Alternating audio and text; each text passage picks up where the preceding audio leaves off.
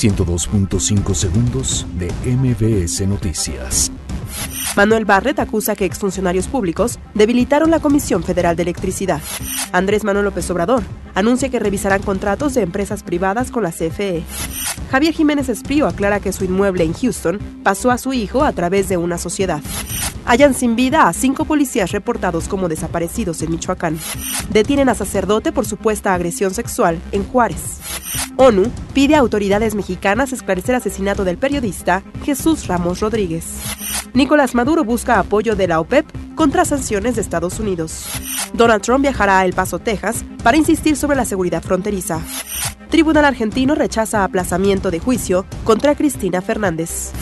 Autopsia revela que futbolista Emiliano Sala murió por lesiones en la cabeza y el tronco. 102.5 segundos de MBS Noticias.